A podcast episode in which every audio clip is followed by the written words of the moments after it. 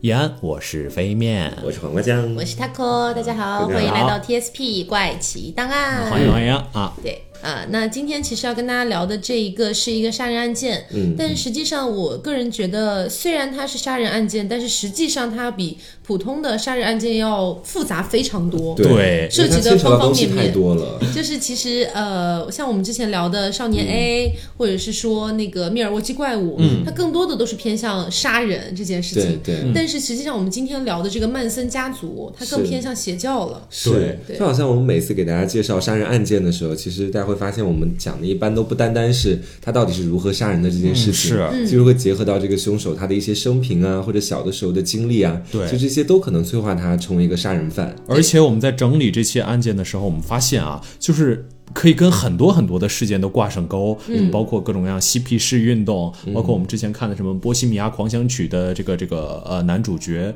他的艾滋病这些乱七八糟的东西，竟然都可以跟这个案件有千丝万缕之间的联系，让我们感叹历史的奇妙性。因为说实话，像这个曼森家族这个杀人案的是曼森家族邪教吧？嗯对它其实是属于美国文化当中，呃，当的然一个肯弊端的当然体现肯定不是是吗主流文化，嗯就是可能是有点偏向于亚文化的这样的一块东西，非常非常强烈的一个象征。嗯是对，直到现在还是有很多人在崇拜曼森，对对，还有很多人就是想要要加入成为曼森家族，嗯对，想要对成为他的信徒等等。他好像被《时代》杂志评为这个时代最危险的人物，就之首，就甚至都没有之一，就这种情况。嗯，然后而且嘛，就是因为最近有一个导演，就是我很喜欢的那个昆汀导演，他其实拍了一部《好莱坞往事》，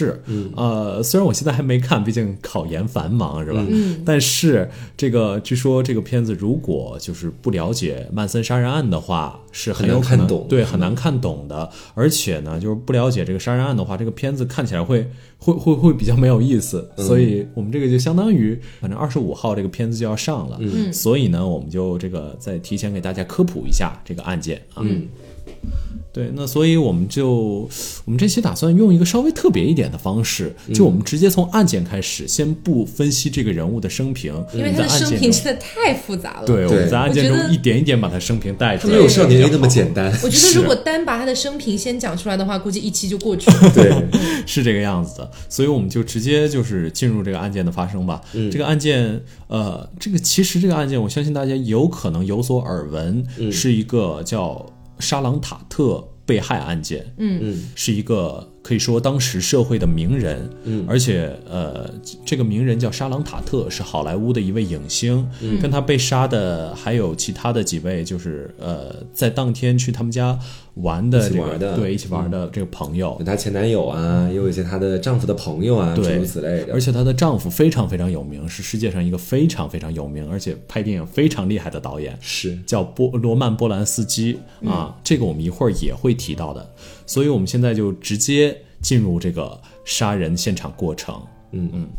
那么这个案件呢，其实它是发生在一九六九年的八月九号。嗯在这之前，其实我们应该先了解一下，就当时嘛，刚刚我们的飞面说过了，当时在这个大宅子里面住着的，其实都是比几个比较有名的人。那么呢，他们的那起凶杀案呢，是发生在一九六九年的八月九号那天。刚嗯刚我们的飞面也说了嘛，是当时当时这个大豪宅里面，其实住的是几个非常有名的人物，有这个非常大导演的妻子，但是因为呢，嗯非那个常大。大导演，非常大导非演，常有名的大导演的妻子，嗯但因为当天那个大导演呢在外面有一些事情，所以说他当天没有回嗯家，应该是在伦敦拍摄新的电影，所以就躲过一劫。对，真的是躲过一劫。那么我们也说嘛，当天晚上在这栋房子里住的有四个人，一个就是我们前面所说的当时的这个大导演的他的这个妻子沙朗对沙沙朗朗沙朗塔塔特对，另外一个呢就是她的前男友，她跟她前男友的关系其实非常好。她前男友的名字叫塞布林，那为了因为后面出现的名字其实会非常的多，对所以在这里我们只给大家这一个个人的代号，大家记住里面有一个她的前男友，想前男友代号啊，嗯，对，还有另外一个呢，其实是她丈夫的这个波兰同胞、嗯啊，她丈夫本身呢可能有这个波兰人那边的一个祖籍在那边，对对他就是一个所以说呢波兰人。对，也是她的朋包括友，波兰斯基他本身就是出生在波兰的一个犹太人，嗯对，他好像是出生在巴黎的，但是是波兰裔的，哦，就这样一个人。 OK OK，嗯，身世也是很复杂了。对，是她当时这个朋友呢，名字叫做弗莱克夫斯基，大家嗯只要记住，我们在后面都会给他统大家只称要叫记住做，司机，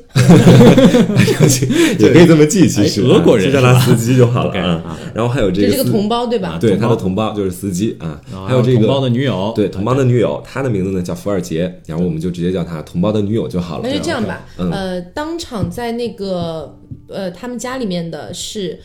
呃，这个塔特。嗯莎朗塔特、就是一那个女明星，就是这个大导演的妻子。嗯，好，然后呢，还有一个是塔特的前男友，我们简称他为前男友。嗯对，还有一个呢是大导演的同胞，简称为同胞。 是同什胞么叫司机？刚刚说因为因为但是因为波兰斯基也叫司机嘛，所对以他对混对淆。对对是，嗯然后还有一个呢，就是这个同胞的女朋友，简称为包友。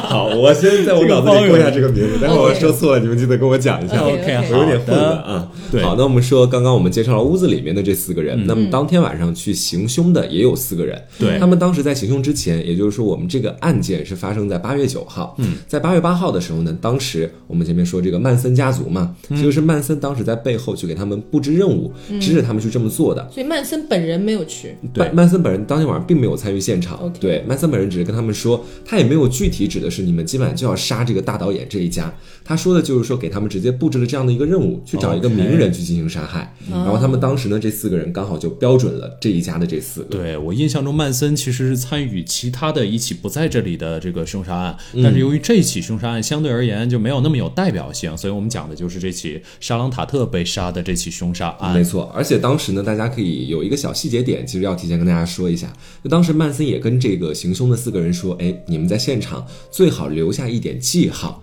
嗯其实这个记号在后来，包括警方到现场去勘查、去侦破这个案件的时候，大家会发现这个屋子里面，只要他们行过凶的屋子里，都会给他们留下各种各样的一些对符号，而且都是用血去写出是来，的。包括猪啊，就是 pig，就是用血液，嗯对死者的对血液，是，然后还有 rise 这种就是 往上升起的感觉，其实这种感觉很难用汉语来描述。嗯嗯对然后包括还有就是英国的什么旋转滑梯啊，这个这英是语太很复瘆人杂的感，觉我就不读了。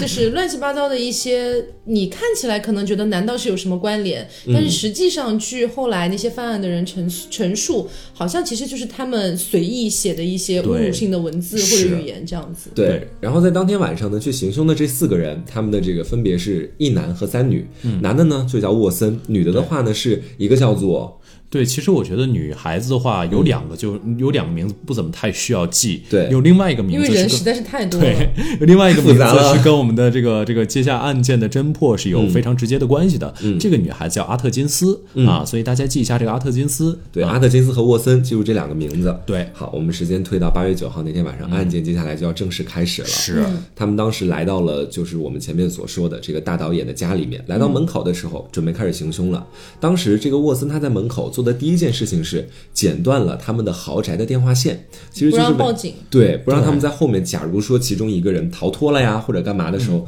不让他们有这种生还或者说向外求助的可能性。嗯但是在他们刚剪完电话线的时候，出现了第一个小小的意外。小小的意外是，当时正好有一辆车经过了他们所在的这个街区，而且那辆车呢又刚好在那栋豪宅的旁边停了下来。当时非常尴尬，那个车灯就直直的打在了四个人的身上。四个人就在车灯前面。对，所以他们当时的时候，原本他们并不计划去杀这个车上的人，但是因为当时实在是太明显了，所以当时这个沃森就 走哦到相了。当于留下了目击证人了。对，嗯所以是当时这个沃森就走到了这个车的旁边，敲了敲车窗，然后呢，就等于是说这个面相也很凶了，其实是，嗯，里面的这个司机呢，当时已经看出了一些不对的地方，嗯，所嗯以当时他以为只是一次很简单的抢劫，就当时在里面就什么都很服从嘛，就对美国那边可能他们在面对这样的事情的时候，本来就是个持枪的国家，是他们平常碰到这种事情的概率啊，以及身边人对他们从小的教育和告诫，是可能就是说你碰到抢劫的时候，你就千万就不要再去做一些反抗类型的举动了，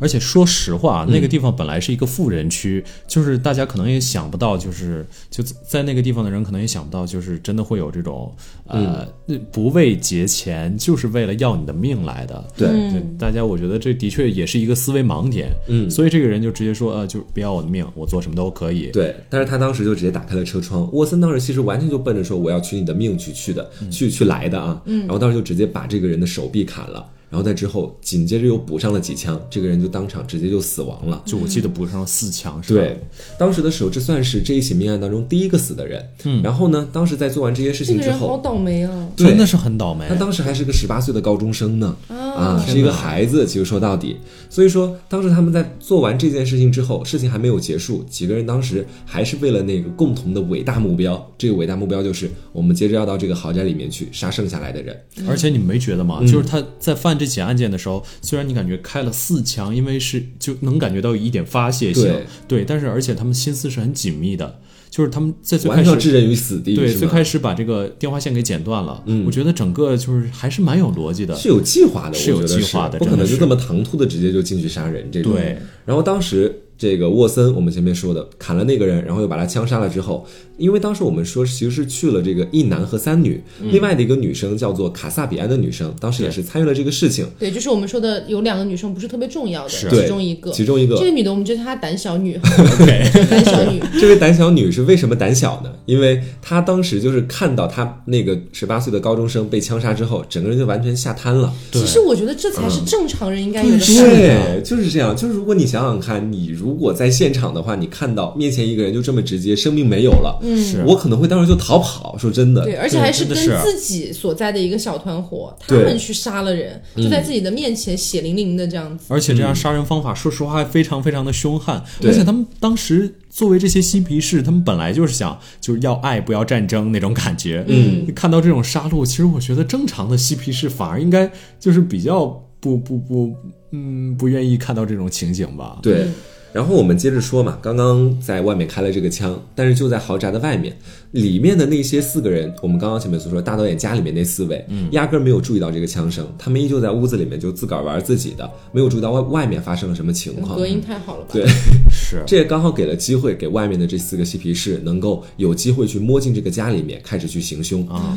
但是因为当时他们所去的时候可能已经比较晚了，他们并没有四个人完全走在一块儿去进行聚众的一块儿聊天啊或者干嘛的。嗯他们当时是有一个人，他们第一个见到的人就是我们在前面给大家介绍的这个弗莱科夫斯基，这个同胞同胞对，就是君同胞啊，对，同胞当时呢是吸了点毒，他们当时在家里的时候，整个人非常晕晕沉沉的倒在这个沙发上面。嗑药了，对对沃森这个当时就直接用枪把他敲醒了。然后接下来就直接把他绑起来了，是吗？对，然后当时值得注意的就是说，据后面的人去裁证或者干嘛，但是也没有那么高的准确性哈。嗯，只是说当时在复盘这个案件的时候，等他清醒过来的时候，他就问你是谁啊？就问眼前的沃森是谁。对沃森当时没有直接回答自己的名字，他的回答是说我是魔鬼，我来干的是魔鬼的勾当。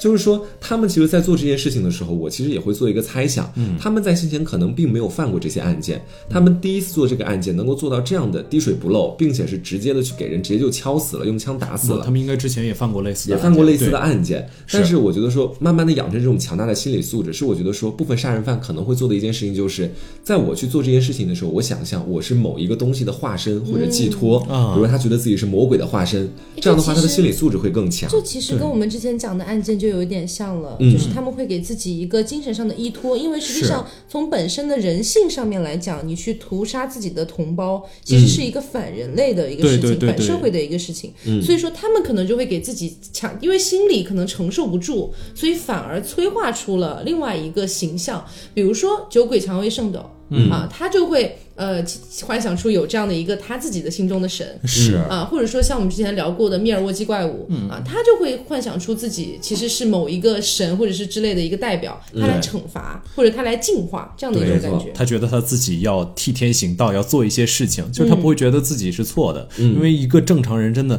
一直觉得自己是错的，这种事情是很难坚持下去对的。是的，他必须要有一个强大的信念去支撑他去做这些事情。是，啊然后接下来血腥的屠杀就正式开就始开了。始了。另外的两个女生呢，在沃森去跟这个当时我们所说的啊、呃这个同胞在进行对峙，然后包括把他绑起来的过程当中，另外两个女生就开始去翻这个家里了。他们嗯是把胆家小女她们两个吗？胆小女当时胆小遗留女在了车上，对在她整车个人上已经吓得不行了。哦，所以还有一个是路人女，对路人女路跟路阿人特女金和斯阿特金斯， OK 对，路人女和阿特金斯当时就一个一个房间的翻，把另外的三个人，我们刚刚所说的，除了我们的那个同胞的另外三个人，全部从家里翻了出来，嗯把四个人呢全部赶到了客厅里面，并且要对他们进行接下来的暴行。嗯但是四个人当时已经吸毒的那个，这个就完全没有任何的战斗力了，其实对，嗯啊，还有另外一个呢，就是塞布林，我们前面所说的这个发型呃呃，她的前男友前男友发型师啊对对，是一个发型师，嗯当时然这后个嗯是比较瘦弱的一个男对，性，很瘦弱。对于面前的这个沃森和另另外的两个女生来说，她其实是不堪一击的。对但是当时这个塞布灵，也就是我们所说这个前男友，还嘴硬，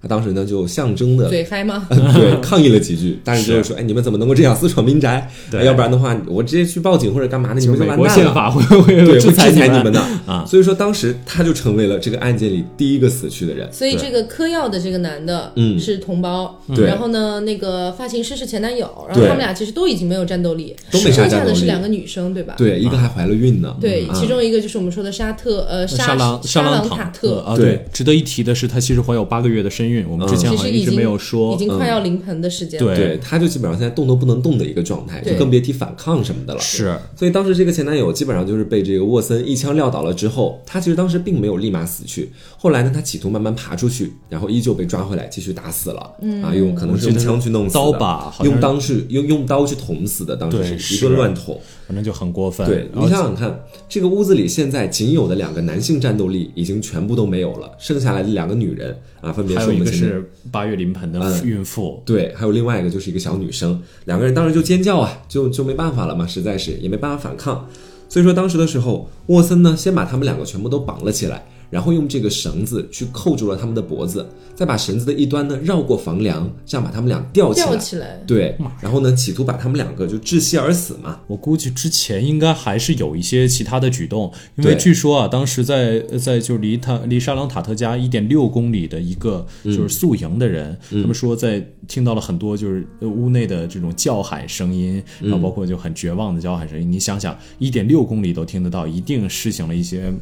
对，就是暴行啊，暴行啊不然的话不会叫的那么大声的。对可能实在是太痛了。然后我们继续说到，在前面还没有死去的啊，那个我们所说的同胞，就前面吸毒了的那个，嗯，当时他总算是有一点清醒过来了，开始有一些反抗意识了。但此时呢，其实已经为时已晚了。我们的这个沃森当时就直接用这个去先用这个枪柄把他敲，把他头部重击，嗯然后之后呢，他企图逃跑啊，其实他还跑，还挺能跑的，跑到了屋子外面去了。但是当时又被紧随而来的这个沃森沃森从后面追上，然后当时又是一阵一一阵乱捅。据后来法医统计哈，他总共是中了五十一刀，其中头部就有三十刀在，等于这个人在就是死去之前应该是非常痛苦的。你想想看，平常身上扎几刀都痛的不行，他被捅了五十多刀。然后包括他的女友，其实好像也是被捅了二十八刀。嗯，反正所以说，你可以看作他们是一个有预谋的这。已经陷入疯狂了。对，是他们之前这种剪电话线的行为看起来很理智，但实际上他们这种犯罪的举动其实是完全一种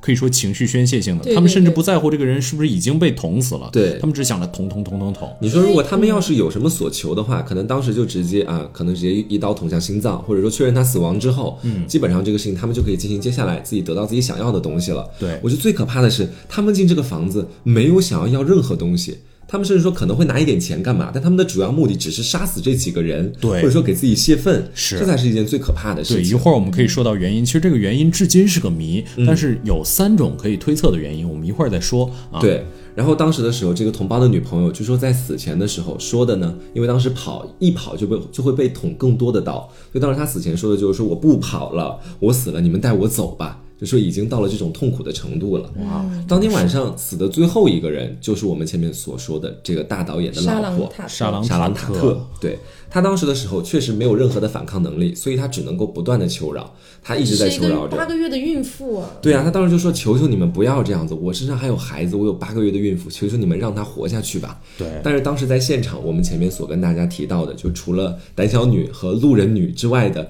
另外一个女生，叫做那个阿什么来着？阿特金斯阿特阿特金金斯，对，阿特金斯当时的时候根本没有对他的求饶产生出任何的怜悯之情。他当时的时候，他反而陷入了一种异样的开心和冲动当中。因为到后面我我们会具体跟大家说这个案件是如何被侦破的嘛。那现在可以先跟大家说一部分，就是说当时的时候，因为这个阿特金斯知道他肚子里怀有八个月的胎儿，所以说他当时的时候，其实一开始他是想把这个胎儿从这个沙朗这个塔特塔特的这个肚子里剖出来之后，回去献给曼森的。但是呢，后来具体的他到底有没有剖出来，其实现在这个事情还存在争议。但大部分的说法呢，其实都是因为有现场的照片流出来嘛，嗯，所以当时是没有剖出来的。据说是因为当时的刀在他的肚子那边卡顿了一下，所以说导致他没有办法去做这样的一件事情。对但是他的绝情其实是令人发指的。嗯，捅进塔特身体的第一刀，让他产生了一种冲动，不管这个塔特在接下来说出任何求饶，或者是觉得自己有多可怜，只有他能够大发善心这样的话，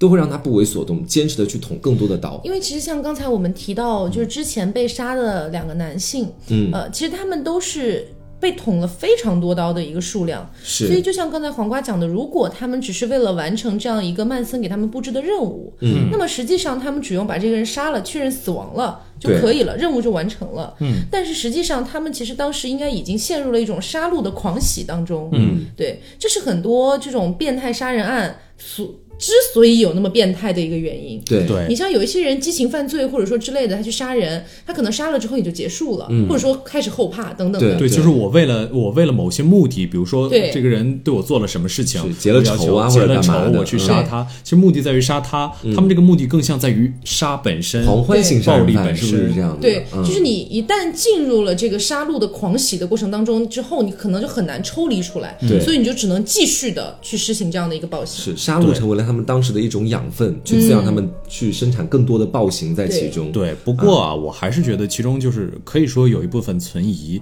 毕竟这个呃，就是死前的这个对话，其实完全都是凶手自己交代的。嗯对就这个事情也没有办法从任何方面去考证，因为在这个院子里不是凶手的人已经全都死掉了。对，而且当时凶手处在一种极度亢奋的情况之对下，是的极度亢奋之下，很有可能他脑子里听到的是自己到杀戮完之后啊，回忆起来说自己想听到的话，在当时的时候是啊嗯说不定啊对还会出现一些类似幻觉的东西。对对，但是他们到后面据这个凶手口供，也是法官后来去进行不断的警察从后从事情发生之后不断地去复盘整件事情的时候，据说当时在杀最后一位，也就是我们这个大导演的这个老婆塔特的时候，当时他最后喊的一直是妈妈妈妈这两个字这两个词儿，嗯，就是说其实是很讽刺的，他既没有在死前去见到自己的妈妈，也没有让自己成为一个妈妈，所以说这是非常可怜的一件很事有可情能，是执念吧，就是对我想成为一个妈妈这个样子。嗯。哎，想想真的是怪惨的。对，塔特最后呢，据法医这个验尸，他被捅了总共有十六刀，就相比于我们一开始在前面所说的捅了五十一刀的那位，他已经是相对来说捅的次数稍微少一些的了，就可能已经没什么抵抗力了，捅了对十六刀已经整个人都不行了，已经没有办法给那些杀人犯带来他们所谓的呃这个受害者挣扎的快感了。嗯，然后在这些杀完了所有人之后呢，我们的这个阿特金斯当时就直接用塔特的血直接在这个门上留下了，就对是就 pig 呀，或我者刚才是说的对嗯旋转滑梯啊，类似的这些词一些奇怪的词汇，用他的血在墙上，用这个毛巾沾他的血在墙上去写这些词。那么这样的一个杀戮的一夜到这里就差不多结束我了。嗯记得还有一个小细节啊、当然这个也是当时的媒体的一些说法，后来其实是被推翻了的。当时是说呢，这个阿特金斯不是沾了塔特的血，在墙上写那些字嘛？嗯，写完之后呢，其实他写的那些字，据他自己所说，其实就是泄愤一样的，着留下玩一的些记号。对，嗯那写完之后呢，顺手把这个布一丢。把那个毛巾一丢，嗯丢在了其中一个受害者的脸上，刚好盖住了脸。所嗯以当时有很多的媒体通过这一个小小的细节，去猜测他们是不是在完成一些仪式或就之神类秘的东仪西式、。嗯巫术仪式这种。对，但后来发现其实可能并不是这个样子，只对是一种巧合。可能也是因为当时他们不是第一次犯案吧，所以在杀完了那么多人之后，他们开始驱车往回赶的时候，在路上他们非常娴熟的丢掉了在这次案件当中用的凶器，然后包括把自己全身都清洗的非常干净，嗯，回到了他们曼森家族的那个住所，是在一个农场当中。对回去之后呢，曼森他曼森开始对他们进行逐一的询问，没有什么其他问题，也没有问当时现场的情况怎么样，杀了几个人，只有一个问题，这个问题就是你后悔吗？他当时问了每一个人这样的问题，大部分人的回答其实就被洗脑的很我彻底了一不些悔。对我完全不后悔，所有人都不后悔。所以曼森当时非常满意的说：“好，那你们去好好的休息一下吧。”那么在这 OK 对在休息之后，这件事情这个案件整个杀戮的夜晚到这里也算是告一段落了。嗯对，其实还有一个特别，就可以说就是有点有点劲爆的一个点吧，就是刚才黄瓜酱也提到了，他们住在这个农场，嗯，就这个农场啊，是就是曼森是用什么样一个手段进驻的呢？这个农场主的主人八十岁了，嗯，然后曼森由于那个时候已经是相当于这个邪教的首领了，所以他手下有很多年轻的女性，他是让这些年轻的女性为这个八十岁的农场主提供一些。嗯身体上的服务。对对，然后才让他们居住在这个地方。嗯，所以可以说这个曼森真的是邪教、恶心。嗯，因为其实说到邪教这个点，我觉得可以再跟大家多聊几句，因为呃，可能咱们在国内就是呃，因为咱们国内对邪教这个东西管得会更严一些对，所以可能不太容易，轻不是很轻易的就能够接触到邪教。嗯，但是实际上很多就是国外对这个东西。对它的萌芽，其实管控的没有那么严的，因为其实他们可能某一些思想更极端或等等的，所以会爆发出更多的邪教。对，而且我觉得他们本来就是一个比较相信有宗教的这样一个东西的，啊对对对需要靠宗教来救赎什么？因为毕竟天天主教相当于他们的立国之教嘛，绝大多数国家、欧欧美这些，然后呃，所以我觉得他们对其他的一些教义就是容忍程度比较高。对，嗯容忍程度会高一些。所以说，像这种邪教诞生的，其实很多邪教最后被爆出来，或者说所谓的被终结，其实可能都是由于一个很大的案子，对然后实在是没有办法国家去干嗯预去忍受他们掉了干预掉这个这个邪教，而且这个邪教基本上你去看这些国外的这些邪教，他们的一些呃洗脑的手法呀等等的，其实非常类似。嗯对就是虚拟出一个新的神，这是这是这是立邪教之本。对，虚拟出一个新的神，把这个神想象的全能，然后呢，可以帮助你做任何的事情。嗯，好，然后呢，你可以从这个神身上得到什么，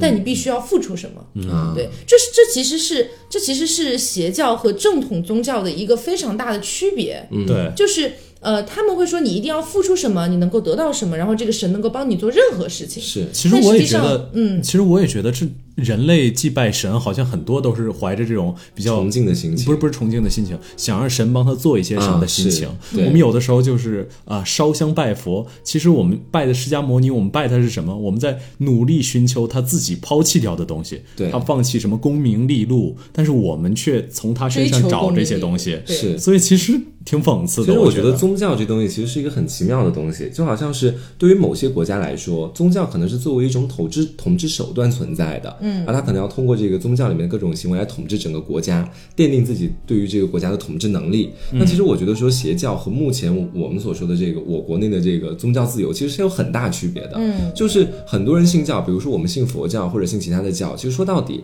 一是为了这个救赎，可能是为了自己以前的一些罪孽或者什么东西，对去谋求一对种救赎；第二个是一种宽恕，这种宽恕是对于我过往人生的一些不愉快的经历，或者是其他的一些东西的宽恕。那么这两个东西如果贯彻到生活当中，可能是说我不会去危害到他人，这是我自己的一种宗教。但是有一部分邪教，它为什么会被称之为邪教的原因，我觉得是在于说，你如果想获得这份救赎或者宽恕，你是要在以牺牲自己或者牺牲他人的前提之下去做这样的一件事情，去干扰到了他人的正常利益。或者是你有说一这是一些种危害社会的行为。或者是有一些邪教，它的立教之本，甚至是你如果不信我的教，你就必死无疑。啊，排外性这种，嗯对嗯，种这个这其个实略敏感是吧？对对对越敏感，对嗯咱们还是不要说了。就但是到这里就为止。对但是，而且其实，嗯，怎么说呢？刚才黄瓜说的这种，呃，就是说邪教其实对人有一种，有一种伤害他人的这种感嗯觉。但其实我觉得很多普通不是邪教的东西，也可能很伤害其他人。嗯我不知道你有没有看过最近一个非常火的纪录片《美国工厂》。嗯，没有就，哦有哎，但是我还对没看完，它评分非常高。是啊，其实我觉得这个东西渗透了美国老美的意识形态。嗯是，但是但是其中有几个情节，我还是觉得就蛮有意思的，就是那个、呃曹德旺，就是那个、就相当于美国工厂的厂长，片中给他最多的镜头是他拜佛。然后拜完佛之后，他就开始做恶事， 就相当于也不是说恶事吧，就相当于去解雇那些工人，解雇那些工会的工人，为他们自己的那个利益谋求利益的工人。嗯所以可以说是他自己也很迷茫的时候，他才会拜佛。有的时候他拜佛，甚至就是为了让自己做的这些可能是有点过分的事情，对给自己找一个心理安慰。嗯，对。其实我觉得说，不管是提到任何宗教，我会发现宗教在各个国家伴随着各个文化，他们衍生出来的感觉不一样。嗯，那其实邪教，呃，我觉得大家应该都有从各种的影视作品或者说文学作品里面去了解一些。嗯，对，那呃也是跟大家聊了一下，其实有点偏向今天的题外话的感觉了。是那说回来，还是继续说我们的这个曼森家族。我还想说一个题外话啊，你说吧。 对，其实而且我我觉得有一个非常非常可怕的点，就是很多宗教如果把握不好自己的度的话，本来可能不是那个目的，啊但是发展对发展着就非常容易变成那个目的。是，就我最开始，呃，我很久之前看过一部电影叫《搏击俱乐部》，嗯嗯，它最开始这个搏击俱乐部的创立，只是为了让大家感受到生活的痛楚，嗯就是来彼此击打、彼此殴打，来确认彼此都活着，就这 样。痛苦让你活着。对，痛苦让你活着。但是到后来，他们就变成了让整个社会感受痛苦，就是做一些反社会的举动，让大家都确认这个社会还是什么什么样的。我觉得这很有可能就像那些曼森他们就不知不觉的被胁迫着走到了一条路上，胁迫他们的可以说就是深渊本身。当凝视深渊的时候，深渊往回的凝视。对， OK，那其实我们刚才顺便聊了一下邪教这个点，呃，其实我觉得大家应该都有从各种各样的作品里面看到过邪教相关的内容，包括有甚至很多游戏都提及了这些东西。嗯是的，所以呢，呃，我觉得我们还是再绕回来继续来讲这个曼森家族的杀人案这个事情，嗯也就是在沙文塔特家发生的这起案件之后，他又是怎么样被侦破的？对。其实最开始大家就嗯，就是这个，因为这起案件没头没尾的嘛。对对嗯警察来说其实很费解，就为什么要做这些事情？因为大家可以联想一下，《轮到你了》这部日剧里面的一个杀人逻辑，对就是呃，警察判断这个人死，他会判断可能是仇杀、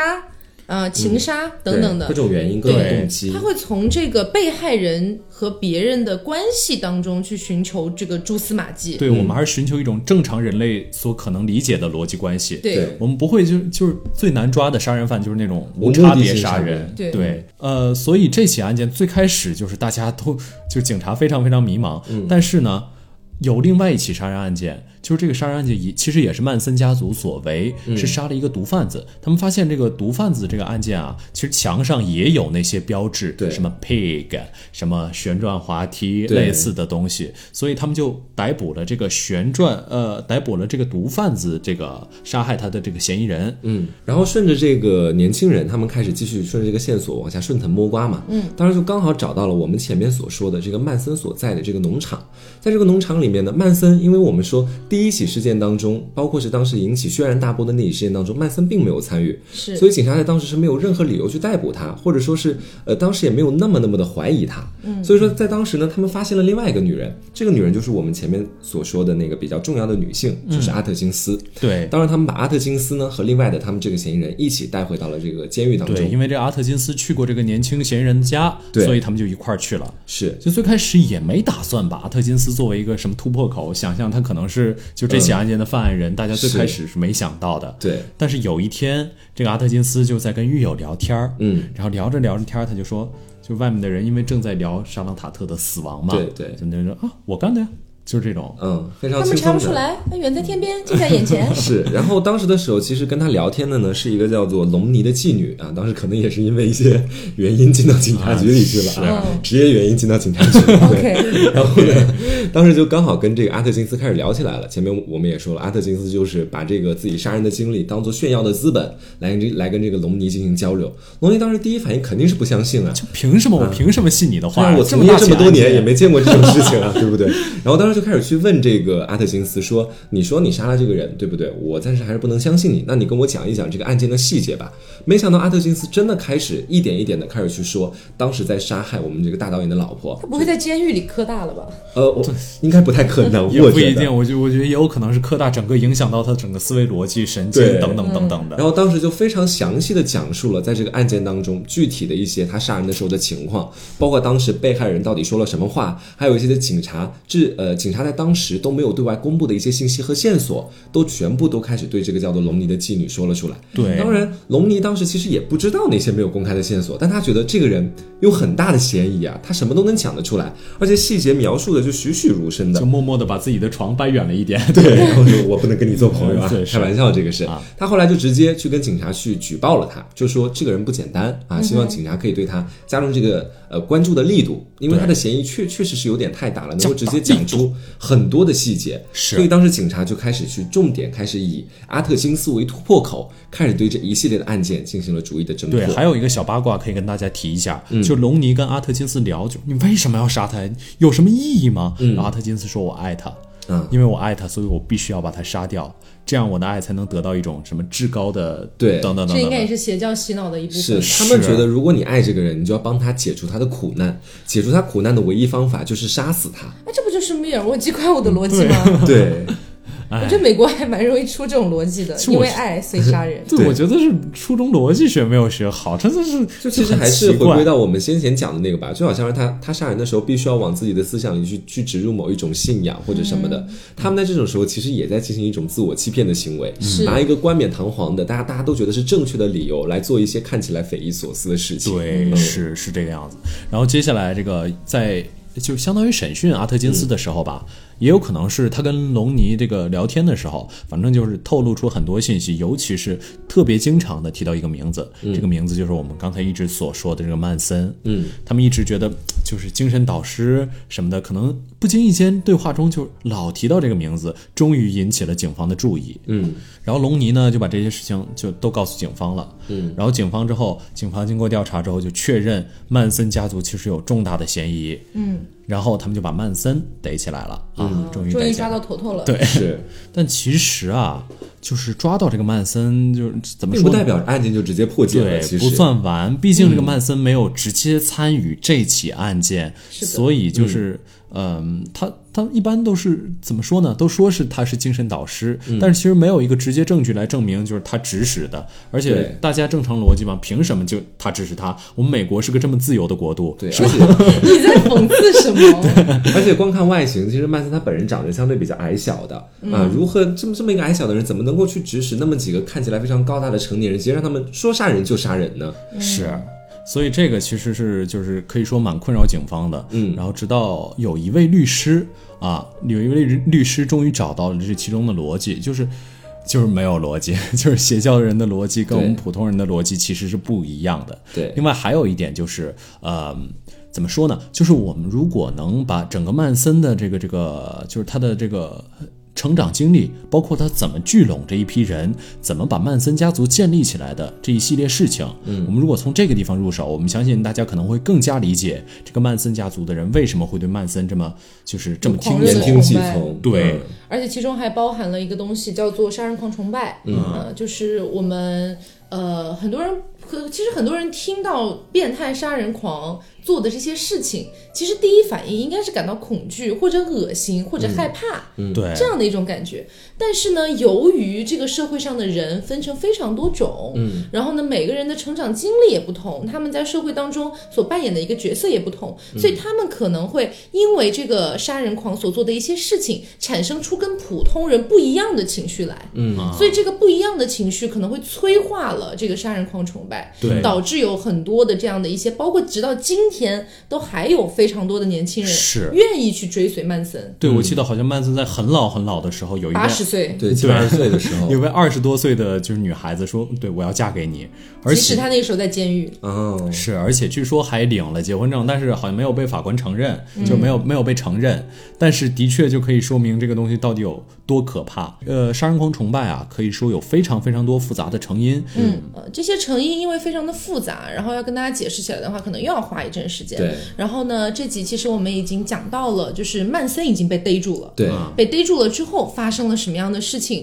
以及接下来这些人是怎么样被判刑的，以及他们为什么，就像我刚才说的，为什么会产生这么狂热的杀人狂崇拜，对愿意去追随曼森，直到现在。还有刚才我们从一开头就在提到的、沙朗塔特的丈夫波波兰斯斯基到底何许人也？对他的后来又发生了什么样的事情对？嗯他是一个著名的大导演，他之后的作品是不是也出现了一些区别？就不仅仅是作品，你会发现他整个人人生都被颠覆受了。这件事情的影响，可能对，也不是仅仅是，甚至不仅仅这件事情的影响。如果你回顾他的人生的话，你会发现他之前发生的一些事情跟这件事情竟然是有一些就是类似的轨迹。所以这个这个人可以说他是其实虽然在艺术上非常非常厉害，但其实他也是个不幸的人。对他艺术上的成就很有可能就来源于他自己的不幸。对，所以说今天这期节目呢，我们就是给大家梳理了一下沙朗塔特在家里面，他们其实虽然说是四个人，但是沙朗塔特已经怀孕八个月，所以对其实已经可以算是五个人个了。人是对被杀的一个过程，嗯，然后呢，以及后续的一小部分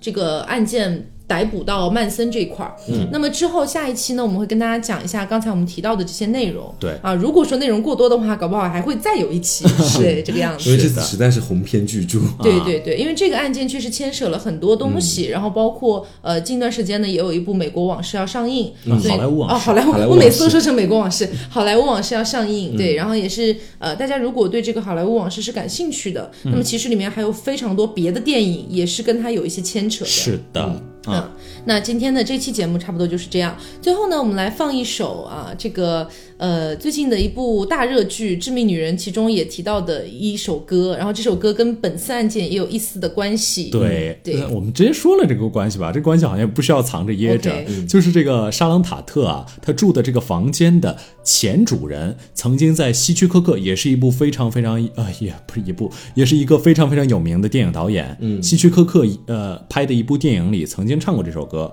所以大家我相信应该也都听过这首歌，还的确蛮好听的。大家一起来听一下吧。的那本期的节目就到这里啦，不要忘了素质三连。 点点赞、赞评评论、论加加转转发，发好的，那我们下周再见啦。我是飞面，我是黄瓜酱，我是 taco，拜拜。拜拜。 When I was just a little girl,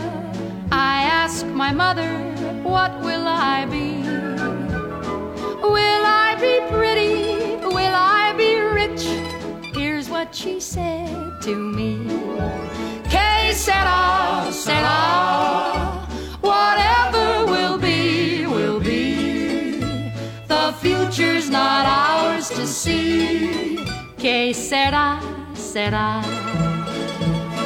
What will be, will be. When I grew up and fell in love, I asked my sweetheart what lies ahead. Will we have rainbows day after day?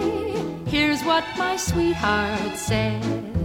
Que sera, sera. Whatever will be, will be. The future's not ours to see. Que sera, sera. What will be, will be. Now I have children of my own. They ask their mother, What will I be? Will I be handsome? Will I be rich? I tell them tenderly. Que sera, sera. Whatever will be, will be.